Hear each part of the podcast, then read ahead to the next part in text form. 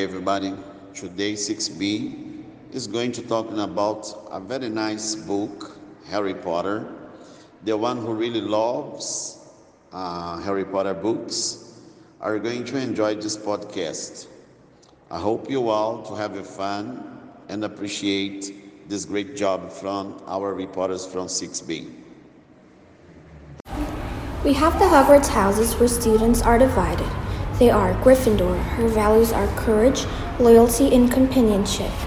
The animal that represents her is a lion, and its founder was Godric Gryffindor. Note, home of Harry Potter, Ronald Weasley, and Hermione Granger. We have Slytherin. Its values are cunning, purity of blood, determination, self preservation, and ambition. The animal that represents the house is a snake, and its creator, Salazar Slytherin. We also have its values are dedication, patience, loyalty, and honesty. The animal that represents it is a beggar, and who created it was Helga Hufflepuff. And finally, Ravenclaw.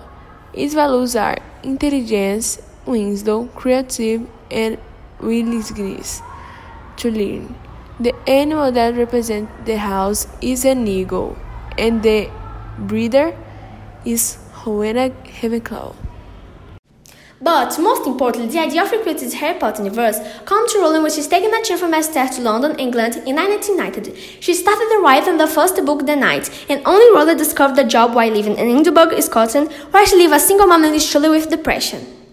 It's speculated the author is inspired by the university uniforms as for over 17 years, students from, from Coimbra, Portugal have worn black tunics with capes, just like students at Hogwarts. There are also rumors that the Johannine Library, with the belongs the university holders, also have inspired the Hogwarts Library. The author frequented the famous Lello bookstore located in the historic center of the city, inaugurated in 1906, where, also, where she continued the history.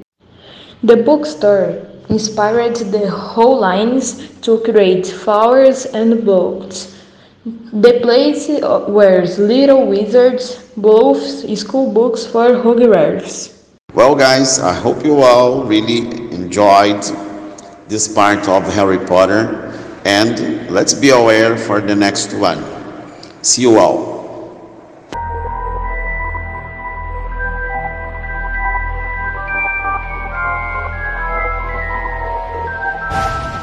There's no such thing as magic.